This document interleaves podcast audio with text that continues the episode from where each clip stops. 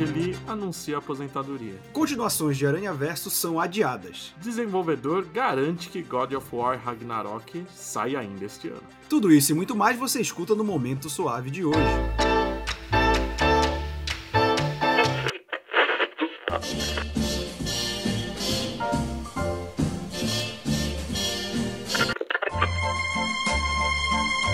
Você está ouvindo ao Momento Suave, aqui no LibPlay.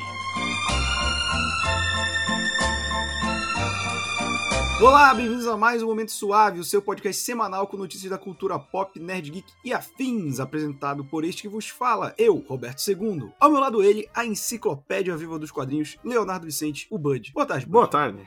Vamos começar o nosso já tradicional bloco de quadrinho, falando de uma notícia nada boa. É, a gente teve o anúncio de que o cartunista Angeli, cara, um dos maiores cartunistas do planeta, anunciou sua aposentadoria. Ele foi diagnosticado com afasia, né? Afasia que se pronuncia, a mesma doença que recentemente o Bruce Willis divulgou que estava, né? E ela dificulta o processo de pensamento, de fala. Então ele se, vai se afastar do trabalho é uma perda enorme. Ele era um cara que ainda estava produzindo bastante. É um cara muito ácido, um cara muito crítico, mas também muito engraçado quando ele se propunha a fazer humor. E eu acho que o, o mundo do quadrinho nacional fica um pouco mais sem graça sem o Angeli fazendo alguma coisa. Sem dúvida, ele era um dos caras já das antigas que continuava não só atuando, mas mantendo o nível, né? Que muita gente vai caindo com a idade, ele manteve. E para quem é fã dele, tem uma notícia boa, né? Acompanhada dessa muito ruim, é que a Companhia das Letras, pelo selo Quadrinhos Nascia, vai fazer uma coletânea em dois volumes, com mais de mil tiras, rascunhas, um monte de coisa, um monte de extra, do trabalho do Angeli, né? Ele já lançaram lançaram antes, né, coleções reunindo Bob Cuspe, a Rebordosa tal, e agora vai ser do trabalho geral dele.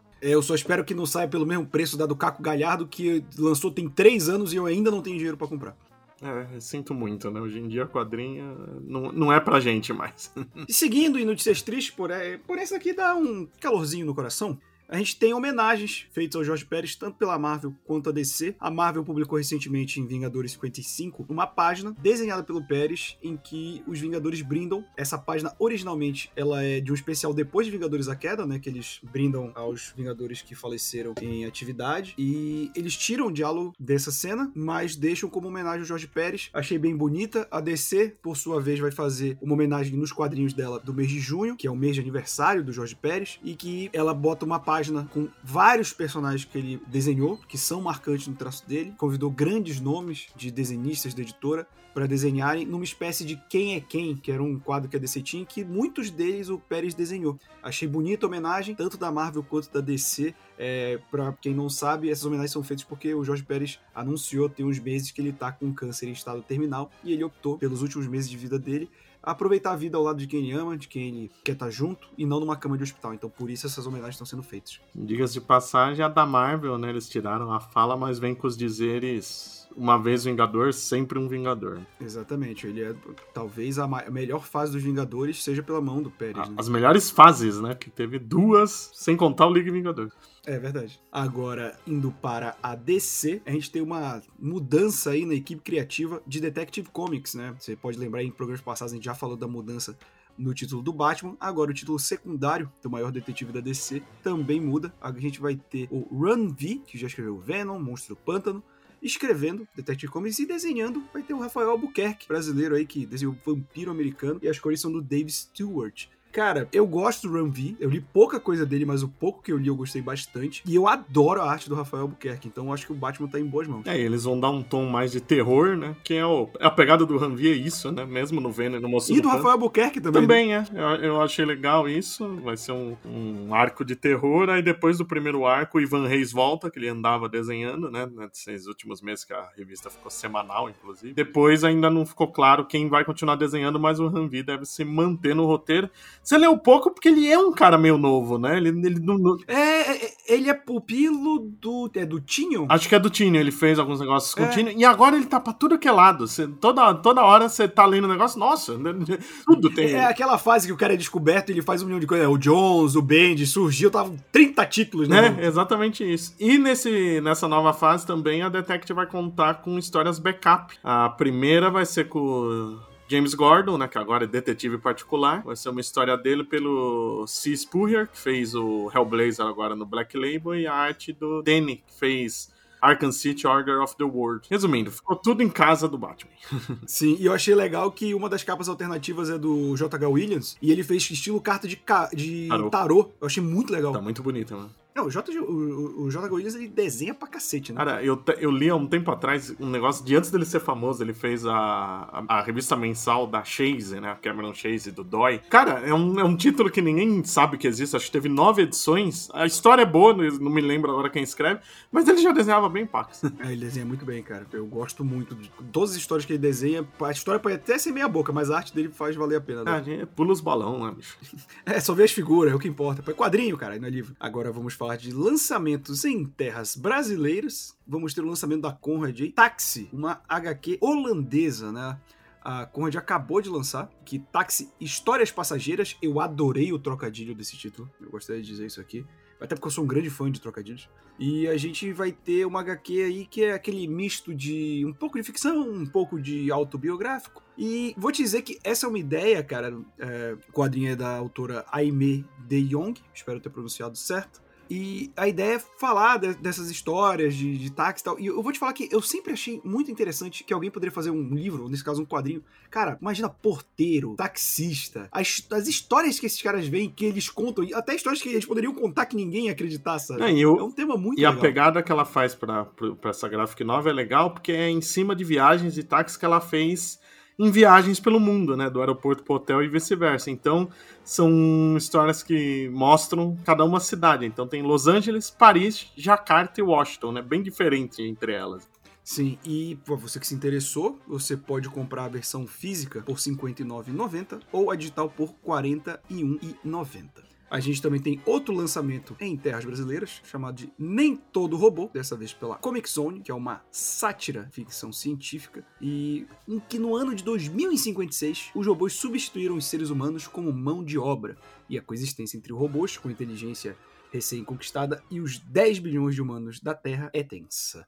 A gente tem o roteiro do Mark Russell, que já escreveu Flintstones e O Retorno do Messias, e desenhado pelo brasileiro Mike Deodato, cara.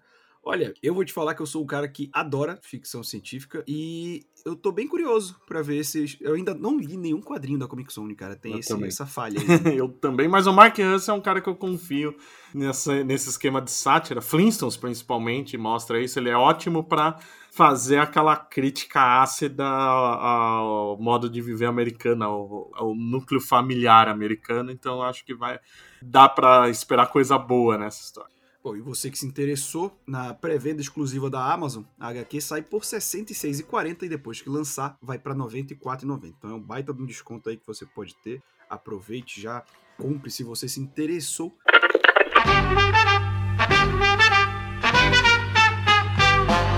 E passando para o nosso bloco de cinema e séries, Vicente, a gente já começa aqui falando de uma coisa também não muito legal, né? Não é nenhuma tragédia, mas também a gente fica triste que é as sequências de Aranha Verso, né, que estavam já anunciadas, o primeiro filme para outubro de 2022, foi adiado para 2 de junho de 2023 e a segunda parte ficou para 29 de março de 2024. Vai ter um intervalo menor que um ano entre um filme e outro, mas a gente que já tava sedento para ver esse filme agora no segundo semestre vai ter que esperar mais um pouquinho. É, eu. A gente tava até conversando em off aqui.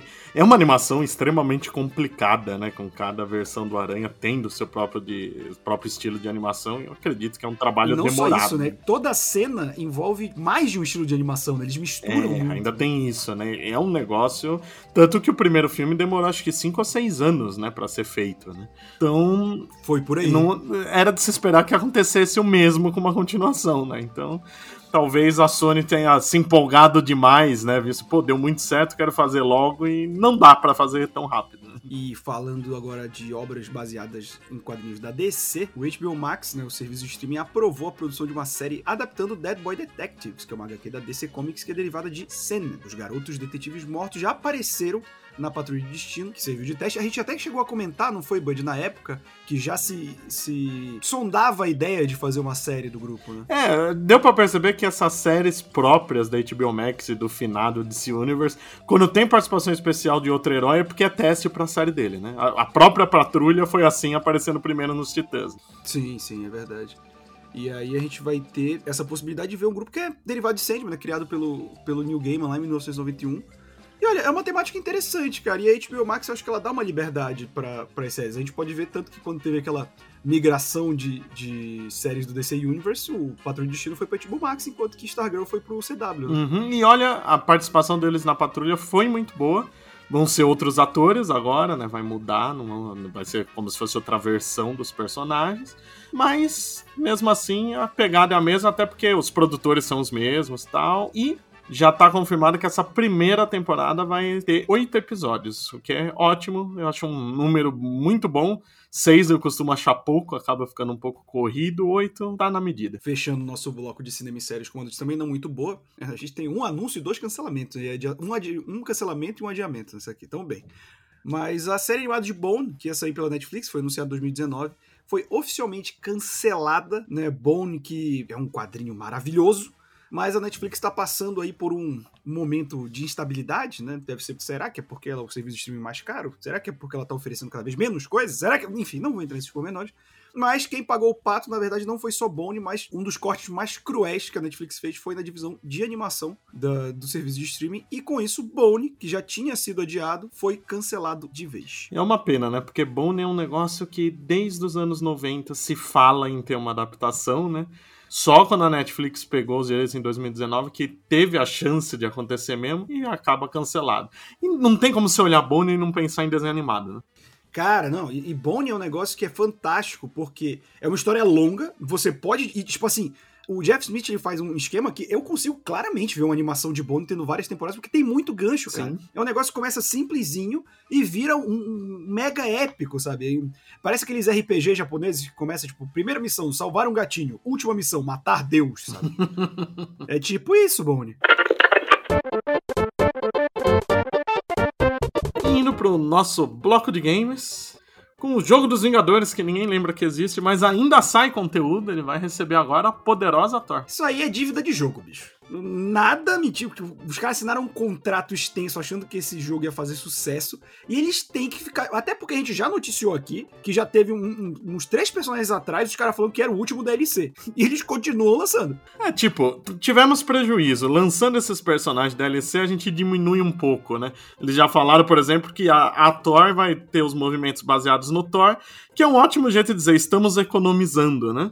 é, o famoso. É o. Em jogo de luta, eles chamam isso de personagem sombra. É, então. É personagem que só muda a skin, mas é o mesmo. É, vai ser por aí mesmo, né? Porque aí ele já. Esse jogo não deu lucro, quase nada. Aí quando lança um DLC que não, não custou quase nada a mais pra te, diminuir um pouquinho o prejuízo, já tá de bom tamanho para eles, né? Mas ainda falando de deuses, God of War Ragnarok, que é outro game que tá todo mundo com medo de que demore mais mil anos para sair, deve sair ainda esse ano, conforme o desenvolvedor. É, então, muita gente, tanto que ele até pediu, gente, para de perguntar essa porra, que é toda hora, quando é que sai, quando é que sai, vai ser esse ano, quando é que sai, quando é que sai, quando é que sai, quando é que sai. E aí ele foi lá e confirmou que vai sair esse ano, é, a data, a princípio, é setembro desse ano, mas, tipo, eles estão tendo um esmero muito grande, é por isso que só tem um trailer até agora e tudo mais.